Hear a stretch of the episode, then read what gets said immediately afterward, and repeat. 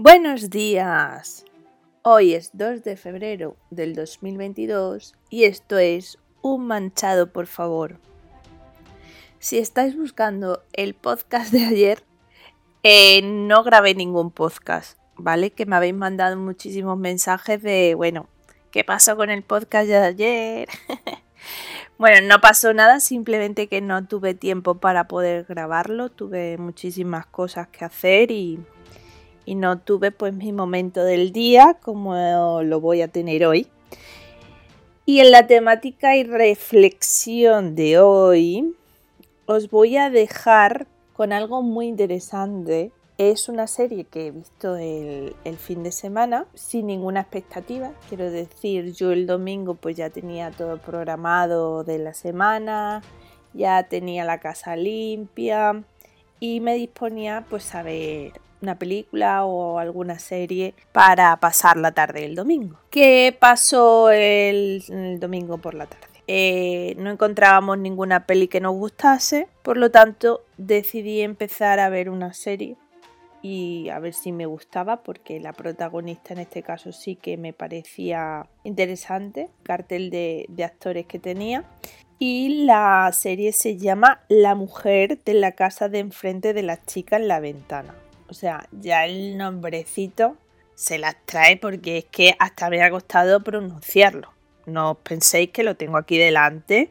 Si esto lo tengo que decir de memoria, os digo otra cosa totalmente diferente. Es verdad que el título, pues mira, no, no acompaña mucho, pero yo empecé a verla y son capítulos de más o menos media horita, como mucho 40 minutos. Y ya os digo que empecé a verla sin ninguna expectativa, sin pensar nada. El primer capítulo que veo me gustó. Dije, uy, pues me parece que tiene una trama interesante. Eh, voy a ver el siguiente a ver si consigo ya pues engancharme. Y debo decir que cada capítulo que veía era mejor que el anterior. Es decir, me dejaba totalmente descuadrada pensando, reflexionando sobre eh, quién podía ser la persona que, estaba haciendo todo el daño. Y bueno, que me enganché de tal manera que me hice una maratón. Al final conseguí vérmela casi del tirón. Así que es una serie muy, muy interesante que os recomiendo al mil por mil. No quiero dar ningún spoiler porque a mí, por ejemplo, eso me da tremendamente rabia de que me digan lo que sucede a no ser que yo lo pida porque sé que no lo voy a ver más, os recomiendo esta serie, que es una locura. Es de misterio, no es de miedo.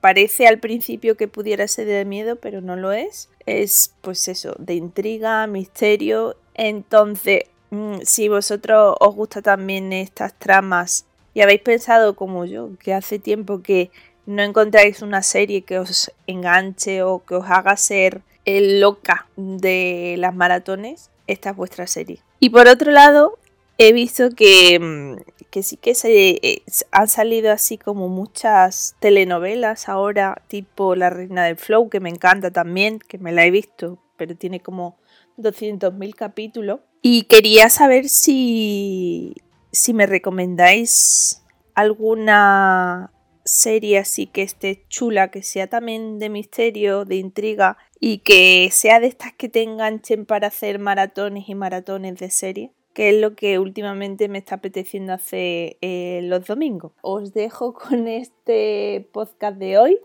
simplemente para contaros la historia de esta serie y espero y deseo que tengáis un gran día. Hoy es miércoles, ya prácticamente eh, nos quedan dos días para volver al fin de semana, así que mucho ánimo y a por todas el día de hoy. Os mando un besazo, nos vemos pronto.